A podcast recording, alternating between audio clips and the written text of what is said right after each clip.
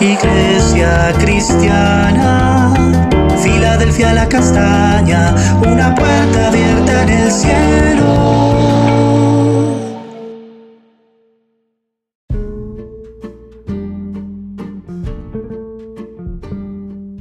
Amada Iglesia, Dios te bendiga.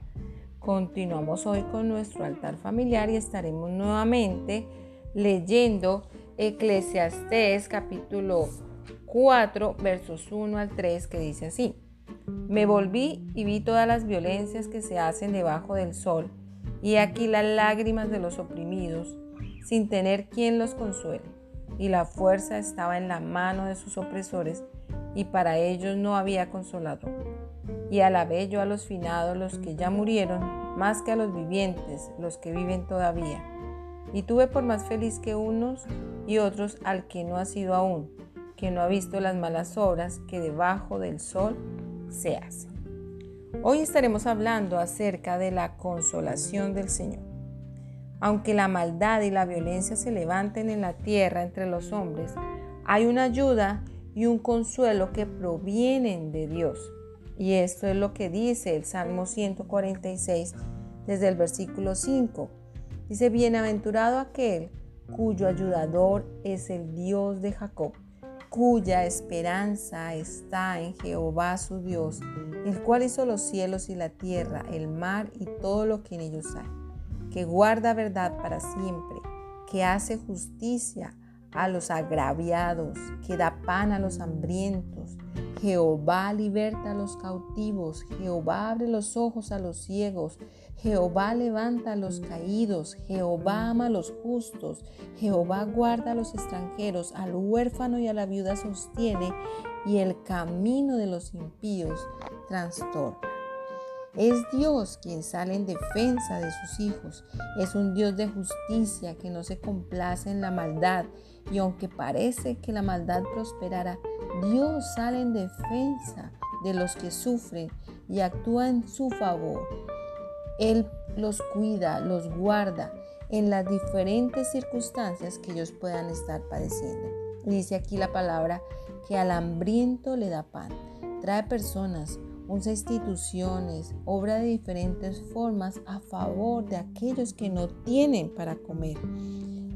Actúa en justicia conforme a la ley, con la pesa correcta, en derecho, no de manera errada, sin testigos falsos, con pruebas verdaderas. Y esto es lo que ama Dios. A Él no le gustan los fraudes, la trampa.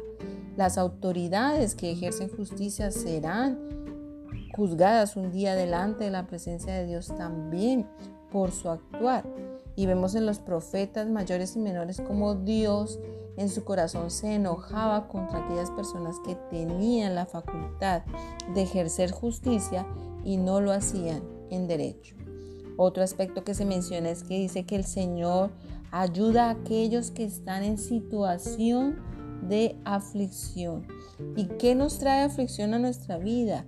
la cautividad en los vicios, en las conductas pecaminosas, situaciones que nos esclavicen, nos subyugan y nos alejan de la libertad que proviene de Jesús. Y también el Señor menciona a los extranjeros.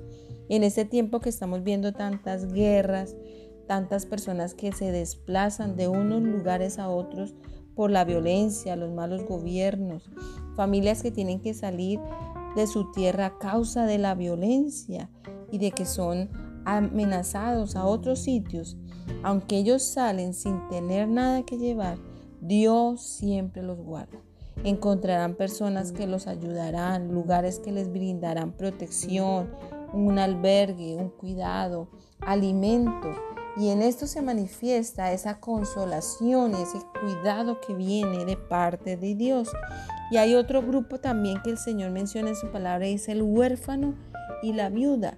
Son vidas que quedan totalmente desprotegidas, a las que Dios guarda de una manera especial y establece todo un cuidado y una protección a su favor alrededor de ellos, con personas que los van a ayudar, con instituciones, y siempre está su misericordia y su consuelo con ellos.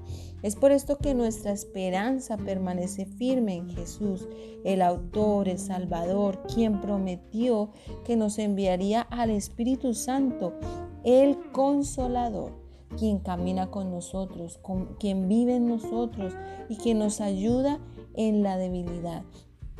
Como hijos de Dios hoy tenemos la certeza que siempre recibiremos de parte de Dios esa consolación y que muchas veces nosotros también llegaremos a ser instrumentos en sus manos para compartir e impartir consolación a aquellos que sufren y que tienen necesidad.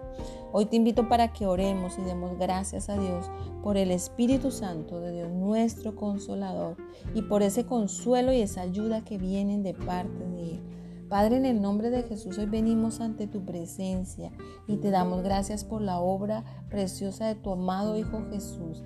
Gracias Señor porque Él es nuestro consolador y Él nos ha dejado también al Espíritu Santo, el consolador quien nos acompaña, quien nos ayuda, quien está a nuestro lado, quien permanece a favor de tus hijos, intercediendo por cada uno de nosotros.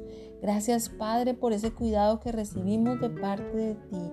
Y gracias Señor por ese cuidado que tú también brindas a todos aquellos que sufren, porque tú los cuidas. Te damos gracias Padre en el nombre de Jesús. Amén. Amada iglesia, recuerda, Dios se ha establecido como una puerta abierta en el cielo, una iglesia que camina y vive conforme a su palabra. Bendiciones abundantes en este día.